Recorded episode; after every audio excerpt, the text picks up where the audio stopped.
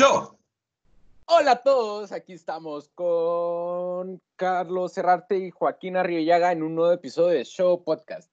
Hoy tenemos un tema muy interesante que, que lo estuvimos preparando un poco y este es nuestros eventos históricos favoritos.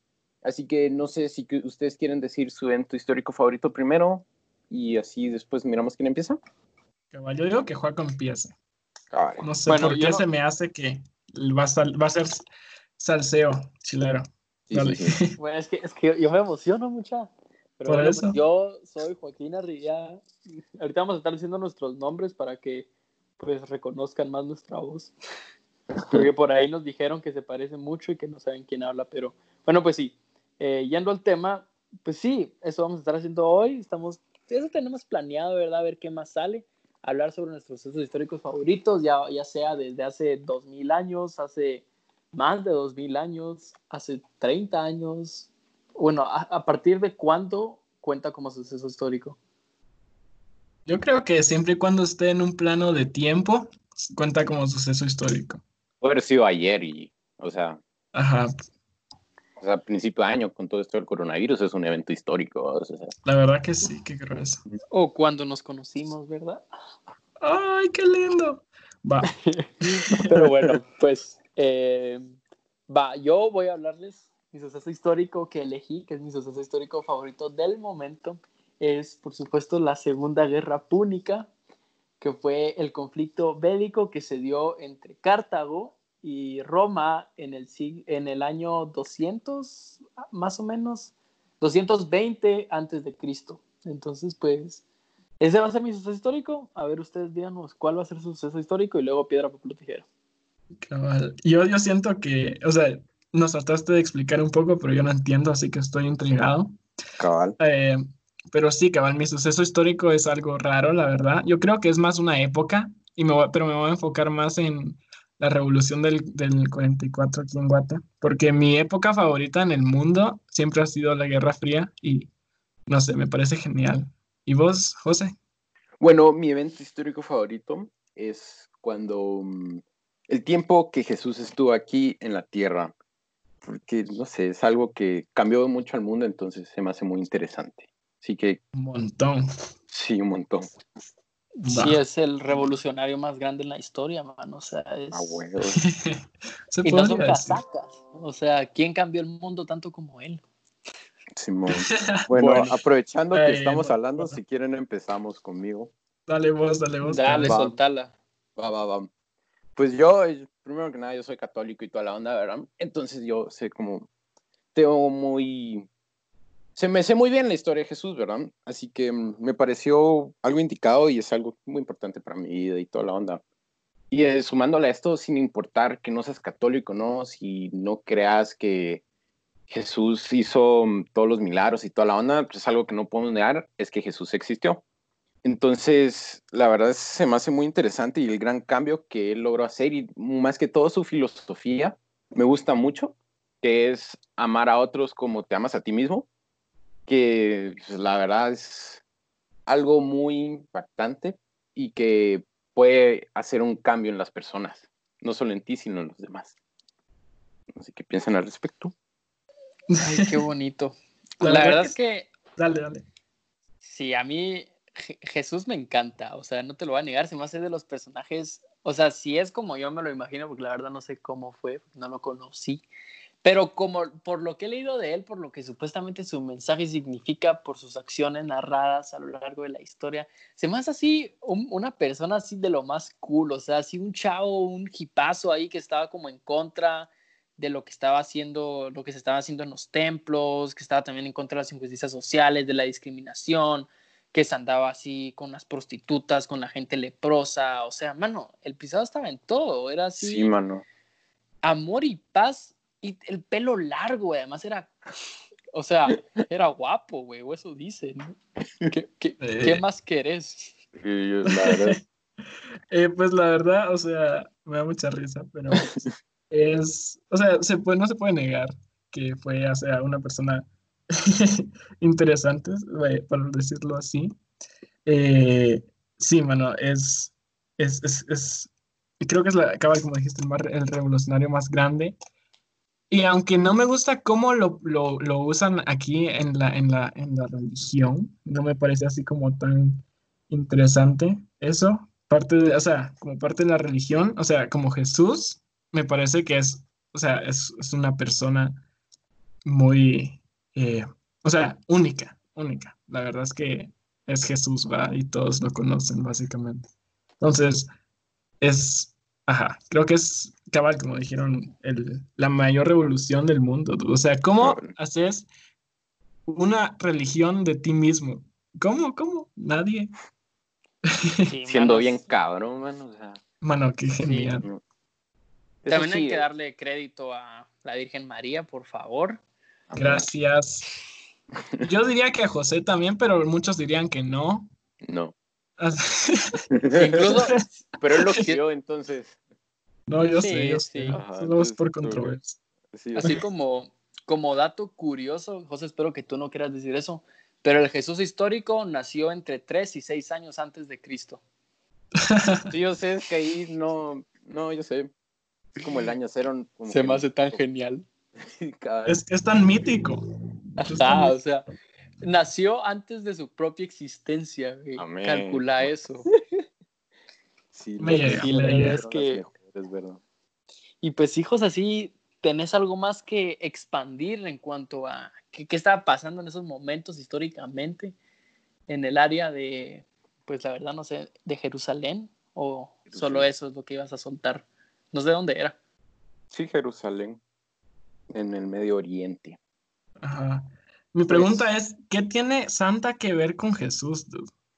Ok, eh, Santa es, es, es, un santo que creo que se llama San, es San mm. Nicolás, que daba regalos a los niños. Y pues eso, de ahí viene ah. Santa. Solo le cambiaron el nombre a Santa y después lo volvieron como comercializaron, ¿verdad? El logo de Coca-Cola y toda la onda. O sea, Santa Claus y Jesús no pero Sí, porque dicen que su traje original era verde, ¿no? Simón. Pero saber, lo pusieron rojo. Al final, por todo esto del consumismo y que no sé qué es, Santa Claus es el mero mero de la Navidad, cuando no, pero ahí como tú lo quieras ver. Qué genial. Pero pues. pues la verdad es que sí queda huevo. La, hasta solo hablando incluso de todo lo histórico que ha pasado alrededor de la iglesia católica bueno, o sea, de la iglesia, de la, del cristianismo en general, o sea, podríamos hablar horas de esto sin necesidad de ser católicos, sin necesidad de meternos en la religión en sí. sí es un tema solo grande es demasiado, pero la verdad es que me llega un montón más allá de, pues, de las cosas de las cuales no estoy de acuerdo, pero en general se me hace súper, súper interesante, súper genial. Entonces, pues bueno, José, si no tienes nada más que agregar, yo digo que Carlitos la suelte. Le suelto. A ver, eh, sí, como yo dije, eh, la Guerra Fría me parece que es lo, más genial que ha pasado en la historia. Eh, me parece que es como lo más, no sé, súper tenso, súper interesante, súper... Ah, no sé, a ver, primero, digamos que la Guerra Fría siempre fue así como la lucha más que nada de Estados Unidos contra el comunismo y esto me parece genial porque al final es como, como no sé a quién le conté, pero decía, o sea, yo, o sea, yo pienso que al final es como eh, el levantamiento social, es como además de, em, a ver, primero digamos, yo, yo me quería enfocar en, en, la revolución de octubre, aquí en Guate, eh, por los que no sepan, era una revolución en contra del dictador Jorge Ubico, que al final se, como él eh, se fue y dio la presidencia a Federico Ponce Baides y después a él fue el que le cayó la revolución. o sea, fue una súper genial en la que en los gobiernos que los cabal cayeron en, en, en, en, la Guerra Fría, cayeron cabal el, en ese tiempo y entonces los tacharon, por supuesto, de comunistas debido a las reformas que querían hacer, reforma agraria que era de Jacobo Arbenz, que creo que es lo más lo más grueso, lo que colmó el vaso eh, a la hora del comunismo aquí en Guate. Pero lo que me parece es que, primero, ah, digamos, tomemos a, a Cubo Arbenz como el que quería hacer esta reforma agraria para darle más oportunidad a la gente sin tierras, porque habían sido despojadas de sus tierras por los dictadores que habían repartido las tierras y las habían privatizado con gente de diferentes países. Entonces, imaginemos eso. Primero, tratando de ayudar a la gente ah, con pocos recursos. Pero en realidad era más que nada también una lucha cuando se metieron ya con la UFCO, la United Fruit Company. Al final fue una lucha contra, contra este gran poder que había sido, o sea, que es aún los Estados Unidos. Y es así como, y eso lo ha hecho un montón de, lo hicieron un montón de, de países también, como digamos Cuba. Mano, me quiero meter un montón a la historia de Cuba porque, o sea, es como el gran fuck you a, Estados Unidos y me llega un montón. Eh, y, y, creo que eso es lo que más me gusta de la guerra, de esa época de la Guerra Fría y de las revoluciones aquí, eh, porque al final o sea, es como el gran fuck you al gran titán que es y ha sido siempre Estados Unidos. Y, y sí, eso es creo que lo que más me parece genial de ese tiempo en 1900 pues cabal. Y de hecho, aún vemos como los, ¿cómo se llama? Los antecedentes, se le podría decir, de la Guerra Fría. Porque, ponete, hubo mucha propaganda anticomunista aquí en Guate, ¿verdad? Y, y eso lo podemos ver en nuestros abuelos y toda la onda, ¿no? De hecho, yo tengo una anécdota que quisiera contar.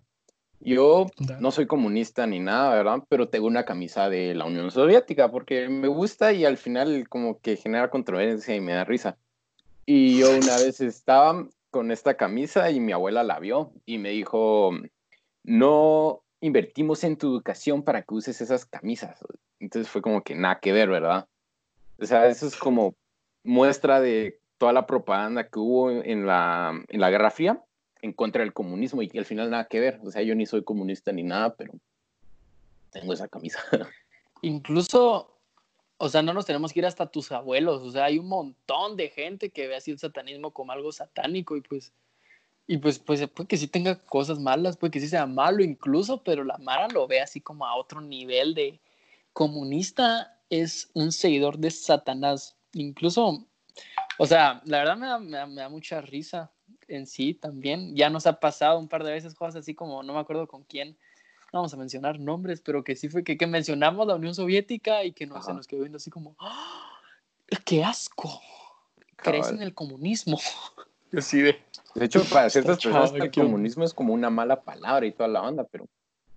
Cabal, o por ejemplo, hoy, hoy estábamos cabal hablando con nuestra maestra y cabal, o sea, y no, no, o sea, ella dijo, o sea, te miro como, como, como que apoyas un poco el comunismo y, y con miedo dijo, bueno, pero, o sea, no lo digo como un insulto, Ajá, sin ofender, no lo digo como un insulto, porque al final de verdad, o sea, hay gente que siente que el comunismo es un insulto cuando simplemente es una corriente socioeconómica eh, que la verdad es que tomó mucho vuelo en este tiempo y por eso me parece tan genial, porque, ajá.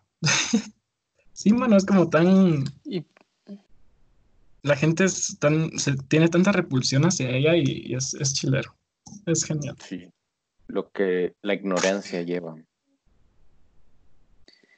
Pues sí, igual, o sea, la Mara que sí como que sabe un montón en sí del comunismo y por qué es malo, pues va, vale, pero hay un montón de Mara también que simplemente es como, es malo porque Capitán América estaba en contra. Ay, bueno, eso sí, o sea. Pero, sí, cabal. Pero pues sí. A mí no me parece que el comunismo sea como lo más viable, digamos, y por eso me da tanta risa, porque era, eh, eh, o sea, eran tiempos diferentes y era como lo, o sea, ah, es, es genial, perdón. La revolución rusa de donde salió el comunismo es muy... Es ahora nos vamos a nuestra guerra, ¿qué? Juaco, Púnica. ¿la tuya? Púnica. Ah, Simón, sí, la, la segunda guerra púnica, para ser específicos. Pues bueno, Carlitos, ya no querés agregar, no querés agregar nada más, porque yo aquí media hora hablando, Uy, ah. perdón. Yo digo que si querés después hablamos, ahondamos más en nuestros temas, pero por ahora dale en tu guerra única. Vivos. Bueno, pues la verdad es que pues, bueno, antes como un poco de contexto de por qué estoy tan engasado con esto. Aparte porque empecé a leer un libro sobre Aníbal Barca, que fue el principal general en la guerra púnica. Pues también escribimos un libro con nuestro colegio todos los años escribimos un libro y pues yo mi libro lo escribí sobre pues este suceso histórico que se dio en el Mediterráneo en el siglo en el siglo II antes de Cristo empezó específicamente empezó en el año 220 antes de Cristo y terminó por el 210 más o menos antes de Cristo no creo que más después el punto es que pues la guerra púnica fue este suceso bélico esta guerra que se dio entre los cartagineses, que es, no, no sé la actual que, en África, y los romanos. Cuando los romanos, bueno, los romanos en ese tiempo todavía no estaban expandidos, no estaban en su máximo esplendor, o sea, no, no estaban ni siquiera en toda Italia. Pero pues sí, la Segunda Guerra Púnica fue como una, sucedió después, obvio, de la Primera Guerra Púnica. Y en la Primera Guerra Púnica fue la misma razón por la de la guerra. Roma se estaba empezando a expandir y ciertas ciudades alrededor del Mediterráneo estaban como asustados y dijeron así como que no, hombre, estos romanos, ¿qué onda? ¿Qué se creen? Se están expandiendo un montón, se están haciendo un imperio, es peligroso. Entonces, en la Primera Guerra Púnica vienen, atacan Roma. Eh, los cartagineses eran un, pueblo que también se, estaba mucho en barcos, en embarcaciones, tenían una fuerza naval muy grande Pierden la Primera Guerra Púnica, los romanos vienen y queman todos sus barcos y entonces los cartagineses quedan así como súper mal económicamente y en cuestiones de ejército. Eso fue con el papá de Aníbal, que se llamaba, no me acuerdo cómo, Amílcar Barca. Entonces Aníbal, ya de chiquito, él fue chiquito cuando perdieron la Primera Guerra Púnica, se pone, estaba súper enojado con Roma y dice, yo juro venganza en Roma. Pasan 20 años y entonces Aníbal empieza, se mueve de África y se va a Iberia, a lo que es España actualmente por ahí, y empieza a conquistar España, porque pues, ¿por qué no? Y en una de esas, pues la guerra púnica empieza cuando Aníbal decide atacar Sagunto, que era una ciudad aliada de Roma. Y entonces ahí viene Aníbal y le declara la guerra a Roma oficialmente y todo el mundo se queda así con Calagrán. ¿Y cómo lo vas a hacer? Porque ya no tenían barcos para cruzar, para ir hacia Italia y pues cruzar por los Alpes no era, una, no era algo lógico que se creía en ese tiempo. Entonces los romanos dicen, bueno, el plano nos van a atacar por barcos, vamos a estar preparados en las costas de Italia para que cuando vengan con barcos nos los tronemos. Pero entonces viene Aníbal y dice, mucha, perdón, me estoy emocionando mucho. Voy a resumirlo un poco más. Dale, dale. Viene Aníbal y con un ejército de aproximadamente 90 mil personas cruza los Alpes que era algo que se pensaba imposible en ese momento. Además, cruza los Alpes con 40 elefantes africanos. O sea, calcula eso. De esos 40 elefantes, solo creo que 5 lograron cruzar los Alpes y se murieron aproximadamente 40 mil soldados de Aníbal en el trayecto y solo llegaron 50 mil a Italia. Pero pues el punto es que nadie se esperaba, los romanos esperaban que Aníbal llegara por los Alpes y entonces, ¡boom!, se los destruye y se los empieza a tronar en batalla a campo, eh, se los empieza a tronar en batalla a los romanos. Y pues ya aquí voy a ir finalizando con mis dos batallas favoritas en la historia de, la guerra, de las guerras púnicas. Y una de ellas es la batalla del lago de Trasime, Trasimene, una cosa así, en italiano, pero no hablo italiano. Y pues esta batalla es conocida como la emboscada más grande en la historia de la humanidad, así de grueso. Y pues básicamente Aníbal se destruye como a 50 mil romanos, una cosa así. Y después la segunda batalla fue la batalla de Can Canea, tampoco sé cómo se pronuncia. Y esta fue la batalla con la que más gente perdió, la que más, de las batallas que más golpearon a Roma en la historia del imperio romano, incluso.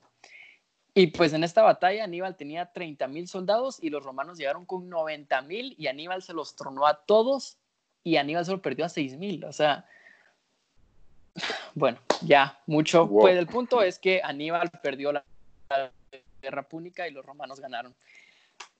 El ah. turnback de los acontecimientos, pero sí, ya, eso es todo. Bueno, pues qué chilero. Um, tengo, una duda, es que yo una vez oí que hubo una guerra entre un pueblo africano y Roma, ¿verdad? Y decía que si este pueblo africano hubiera ganado la guerra, África fuera la Europa de... África hubiera sido la de hoy en día.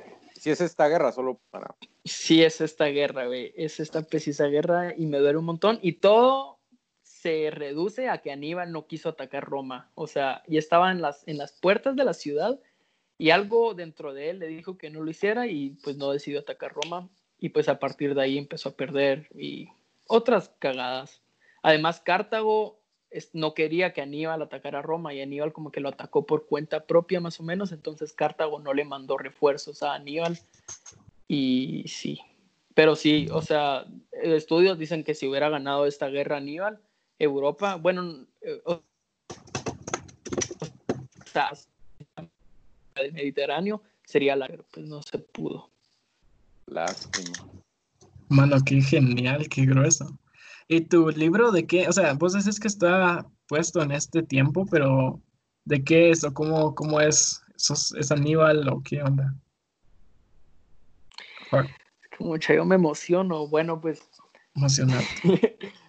dale, Mi libro, mi libro, pues básicamente es de viajes en el tiempo, pero es de un tipo de viajes en el tiempo que, pues no sé si yo me inventé, pero a mí se me ocurrió ahora en el cual eh, tu cuerpo físico no puede viajar, entonces solo viaja tu conciencia. Entonces tu conciencia baja a distintos cuerpos, pero la cuestión es que pues en los cuerpos hay conciencias, ¿me entendés? Entonces en mi libro es como que la historia de cómo a través de ciertos viajes en el tiempo, mi personaje principal logra ir ganando terreno en la mente del cuerpo al que llegó y pues concluye con entrando en el cuerpo de un guerrero al servicio de Aníbal y entonces a través de cierto conocimiento que este personaje tiene, ayuda a Aníbal y convence a Aníbal a atacar Roma y a pedir refuerzos a Cartago de manera estratégica, logrando así que Cartago gane la Segunda Guerra Púnica. Qué genial. Así haciendo la nueva Europa africana. Así te pasó Assassin's Creed, Qué genial. Pues la verdad que sí, o sea, los viajes en el tiempo obviamente son así como súper... No sé si se quiere meter a hablar de viajes en el tiempo, pero... Es demasiado complicado. es lo que iba a decir, es súper complicado. Hay tantos pues no sé, hay tantas opciones y teorías también de lo que serían los viajes en el tiempo, entonces es como... A ver, a ver. Es bien... De su dato histórico, si tuvieran la habilidad de viajar el tiempo, ¿qué cambiarían de su de su evento histórico que escogieron, así como mezclando los temas. A ver, vas tú primero, José. Yo. Dale, dale. Te toca cambiar. ¿Qué haría? O sea, en, el tiempo de Jesús, ¿qué cambiarías? No es tanto el tiempo de Jesús. Tienes que tener cuidado vos. Sino que después del tiempo de Jesús, pero aún así tiene un poco que ver de cómo se manejaron las cosas en la iglesia, que creo que lo manejaron muy mal. Entonces, o sea, sí tiene que ver, pero no es exactamente el tiempo de Jesús. ¿Traerías a Martin Luther más cerca? sí, Va. Pues yo digo que si yo fuera a regresar en el tiempo a cambiar algo, eh, pues, a ver, o sea, tal vez sería así tipo Tal vez, o sea, digamos que estoy, sigo aquí en Guatemala y no me puedo mover de Guate, yo, yo vendría aquí y tal vez como que, imagínate que yo puedo llevar información de aquí del tiempo actual y le digo así como, mira Jacobo, aguas porque te vienen, te viene la CIA, entonces trata bien a, los, a, la gente, a, los embajadores que te vienen a visitar porque esos chavos te andan, se andan riendo de vos atrás de tu espalda y te van a venir a tronar. Entonces, o sea, no tronar de matar, pero sí se entiende. Entonces, tené cuidado, maneja bien cómo haces la reforma agraria, no asustes tanto a los Estados Unidos así de un solo eh, y volvete un dictador. Ahí lo dejaría y me iría así como, bueno, pues dejo esto en tus ah, manos y regresaría a ver cómo, cómo regresó, cómo está, el, cómo está Guatemala en estos tiempos. Está intenso, güey. Sí, una... es que hay cabal ya, con esto de los viajes en el tiempo, sí siento que es como inevitable hablar de si sí podrías cambiar algo si llegas al pasado. Pero bueno, pues sí, no, no, no nos metamos de eso. Ajá, solo. Así, hablando de eso, yo lo que estaba pensando, nosotros, ajá, eso, ahorita que estamos en clases sociales y hablando de eso, pienso que algo que podría haber hecho Arbenz es utilizar eso mismo de que él lo que quería o sea, él no quería monopolios, ¿verdad? Porque los monopolios no van de la mano con el capitalismo, supuestamente, en teoría, ¿verdad? Supuestamente. Entonces, que hubiera, que hubiera usado esto mismo para decirle a los gringos, miren, muchacho, yo quiero tener un país bien capitalista, pero con monopolios no puedo, y como que entrarles por ahí, como que decirles así como, mucha, por favor, ayúdenme, quiero ser capitalista y no me dejan. Y entonces imagínate decirles, gringos, no me están dejando ser capitalista, güey. O sea, dice eso y, o sea, y los gringos tienen que cambiar algo, güey. Es que ahora no hay internet en esos tiempos, entonces no era tan fácil como que decirlo. Pero pues sí, algo por el estilo. Mm. Bueno, ¿y vos, Joaquín, qué cambiaría? O sea, no, no, sé si funcionaría, pero dale, dale, dale. No, pues yo ya les dije, muchos quieren saber qué cambiaría yo. Los invito a que lean mi libro. Voy a poner el link ahí en las historias de.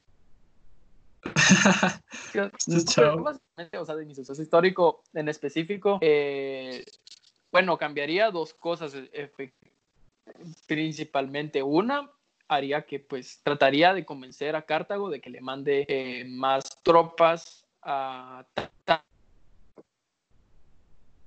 los romanos también se fueron a atacar a Iberia cuando Aníbal se fue y atacó Italia. Bueno, que mandaran más tropas también a Iberia y que mandaran más tropas a Roma y de ahí convencer a Aníbal que atacara Roma, la ciudad, y que se quedara en la ciudad y que volviera a la ciudad Cartago 3, porque ya existían dos Cartagos en la época. Pero Simón, eso haría yo. Sí, era como, pues, se veía venir, ¿verdad? Cabal, sí, lo cambiaría que ganen la guerra. Pues sí. Es que no sé qué más, la verdad es que me hubiera encantado. En sí, esas guerras me encantan porque no habían armas de fuego y eso lo hace muchísimo más de a huevo. Eh, la verdad que sí. O sea, ha de ser como más intenso y más violento tal vez, pero... Pero sí, cabrón. Sí. sí, la verdad es que las guerras nunca son buenas. Pero sí van a haber cuando se leen los más de a huevo. Cabal. Cabal. O sea, o que se hagan las guerras así como si fueran deportes. Ya que no sea así como que pongan en peligro a la gente inocente. Y sea así como va, pues, si quieren disputar eh, este, esta tierra, solo van a sus mejores atletas, a sus mejores combatientes, a la gente que sí quiere ser parte de la guerra y y ahí pongan, y ahí que ellos se den tranca o hagan lo que necesiten. Y, y cabal, y el que gana se lo queda, el que gane, gana. Al imagínate cabal que hiciera así como, como que como que pongan así, digan, va, pues, quieren este terreno, van a, cada, cada bando del equipo puede tener mil soldados y solo, boom, esta lista de armas, nada más. Entonces ahí sí, puro tú tienen que meterle más estrategia, no sé qué, pero es que ahora, o sea, le tiras un y ahí termina, o sea, qué aburrido. Si lo pensás sádicamente, ¿verdad? Bueno, pero para esto tengo dos cosas que agregar. Con esto de una guerra como deportiva que tú estás diciendo, Carlos, ya hubo básicamente en la Guerra Fría, guerra por en las Olimpiadas, que era guerras entre Rusia, y la URSS y Estados Unidos para ver quién tenía los mejores atletas, ¿verdad? A ver quién tenía los más cabrones y toda la onda. Entonces al final, esto ya como me hubo. Y al final las guerras ahora están cambiando. Porque se están pensando que sí como que las guerras ahora va a ser por hackeos y toda la onda. Y todo esto lo estamos, o sea, esto es como, aún está empezando y es como con el bloqueo de TikTok en Estados Unidos. Es como, así van a ser las guerras ahora. En, digitalmente, así dicen que van a ser, es como una especulación que sale pues más rentable también, ¿verdad? Cabal, al final, como, o sea, al final, por eso, al final pues era la Guerra Fría, ¿va? Porque no, no era guerra, guerra. Y, y sí, cabal. Y, y por eso les quería preguntar, ¿ustedes sí creen que Estados Unidos llegó a la Luna? O sea, mira, yo no quiero ser el tipo que dice que la Tierra es plana y todo ese tipo de cosas, porque yo sí quiero creer que sí hemos llegado a la luna, y me, o sea, que llegamos a la luna en ese, en ese momento. Pero cada vez empiezo a dudar más y más porque al final es Estados Unidos y no, no puedo confiar totalmente en ellos. ¿Ustedes qué piensan? Yo sí pienso que sí llegó a la luna. No sé qué piensa. O sea, al final, Los rusos iban Bueno. súper adelantados. Y sí, como. Ahí, la nada los rusos demasiado bien. Sí, mano, yo estaba viendo este, es una, es una serie en Netflix, se la recomiendo. Se llama History 101. Entonces, estaba tratando diferentes temas y hay, hay episodios que hablan sobre el SIDA y la historia del SIDA, otros de la robótica y la historia de la robótica. Y hay una de la carrera espacial, ¿verdad? Entonces, es como, eh, la URSS lanza a Yuri Gagarin al espacio. Eh, lanza la primera mujer y van teniendo un conteo. Entonces va primero va como estado, eh, URSS 2, Estados Unidos 0. Y después va así como, después tienen, lanzan el primer satélite, la primera mujer. Y al, y al final llevan 5-0. El primer chucho. El primer chucho también. Pero al final, al final el marcador está 5-0. Y al final Estados Unidos manda al hombre a la Y luna. de la Después- nada. y la nada se invierten los papeles, le quitan los cinco puntos a los, a los rusos y le dan la victoria a Estados Unidos. Eso me cayó mal. Ajá. Es que Pero- por eso. Por eso, cabal. ¿Qué onda, la verdad? Es como O sea- bien sketchy, güey. Pero sí, Cabal. sí creo que sí llegaron a la Pues, luna. No sé, yo la verdad. Yo en lo personal creo, después de ver ese documental que yo les dije, pienso que Rusia ganó la carrera espacial. La verdad que sí. Sí. Tuvo más logros. Además, Porque la verdad llegaron que luna los rusos al final. se, basar, eh, se enfocaron más en hacer estaciones espaciales y los gringos en ir a la luna, ¿verdad? Es que al final eso es lo que querían, va, que la gente diga, oh, llegaron a la luna, mientras que los rusos querían hacer investigación ya en el espacio y ver cómo es el espacio, más que los gringos, cabal, como decís, es una carrera al final a la luna. Ajá. Entonces, Pero sí, al final estamos de este lado de la- del planeta Tierra y estamos más influenciados por Estados Unidos, ¿verdad? Entonces nos, siempre nos van a vender más que Estados Unidos ganó. cabal, cabal. Pues sí, Pues, a ver, yo para llegar de la contraria. Yo no es que no crea que llegaron a la luna, pero es que si te pones a ver los videos conspirativos de por qué no llegaron a la luna. O sea, yo en- hay más, hay más videos de expli- explicando por qué no fueron a la luna que explicando por qué sí fueron a la luna.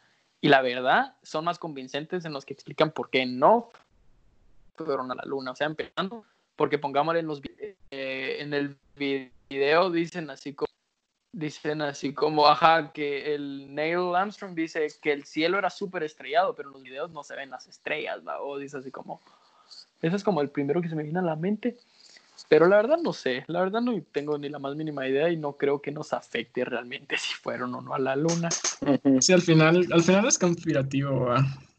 Estamos en Guatemala, ¿verdad? No Estamos en Estados Unidos. pero- Te estaba preguntando, pero sí, cabal. Pero viste que el Quetzal 1 llegó, Ah, ah, no, sí. que mandaron la ICE al espacio, va. ¿Qué? Mejor todavía. ¿Que vieron qué? Una, Es que, ¿qué una? ICE. ¿Una qué? Espera, se te trabó. ¿Qué más? Una dorada ice. ¿Qué da que? Ah, sí, no sé. Yo vi la noticia, pero nunca supe si sí era de verdad. Si era de verdad. ¿Qué onda? Sí, Pues- imagen cuando mandaron el satélite. Creo yo que mandaron un satélite y estaba patrocinado por ICE y mandaron la cerveza al espacio. Sí, que cambiaron la imagen y pues, qué chile. Ay, Bueno, lo, lo doy 502, va, o sea. Bueno, se puede. También es, es conspirativo, ah, entonces. No sabemos totalmente, va. Pero sí, sí. Sí, saber. Al final.